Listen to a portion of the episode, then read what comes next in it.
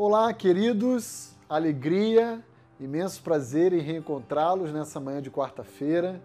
Desejoso de que continuemos caminhando na nossa meditação diária e aprendendo mais a respeito do que Deus quer encontrar em nossas vidas.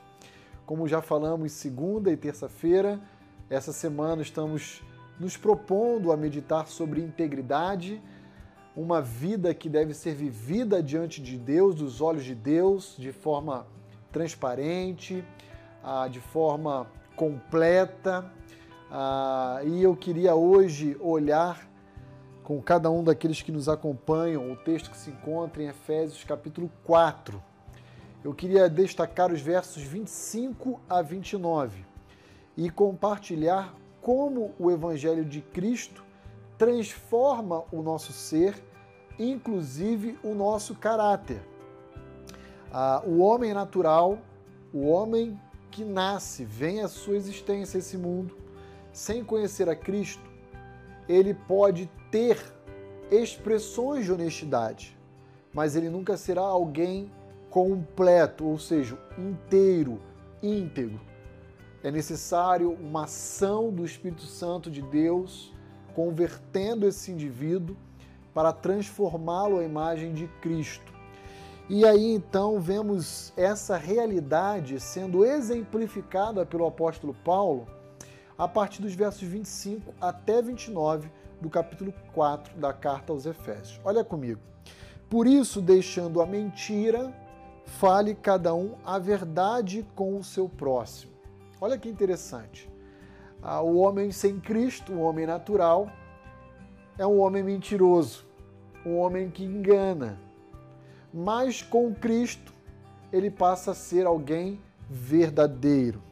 Continuando, verso 26, irai-vos, mas não pequeis. Isso é muito comum. A nossa ira se extravasar e dar à luz, então, a desrespeito, a agressividade, violência, a falta de amor ao próximo. E aí então o Evangelho de Cristo nos convida a não pecarmos. Versículo 27, não deem lugar ao diabo.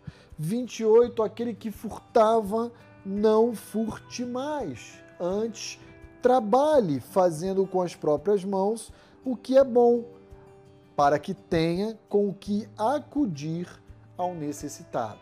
Então veja, aquele que mentia, deve ser verdadeiro. Aquele que roubava deve ser honesto.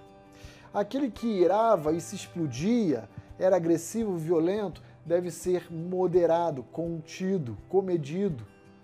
E agora então, nós continuamos vendo a partir do versículo 29.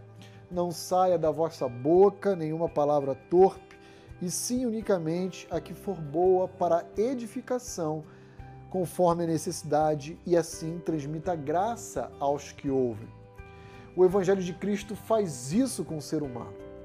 Ele promove uma ruptura, uma descontinuidade com a corrupção presente em nosso coração caído e dá esperança para que a gente possa agir da forma adequada e correta aos olhos de Deus.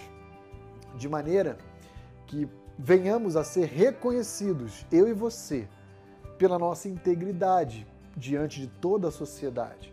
Não apenas como pessoas de boas índoles, honestas, mas verdadeiramente como pessoas transformadas pelo Evangelho de Cristo. Que Deus o abençoe e que você possa viver uma vida de integridade diante de Deus.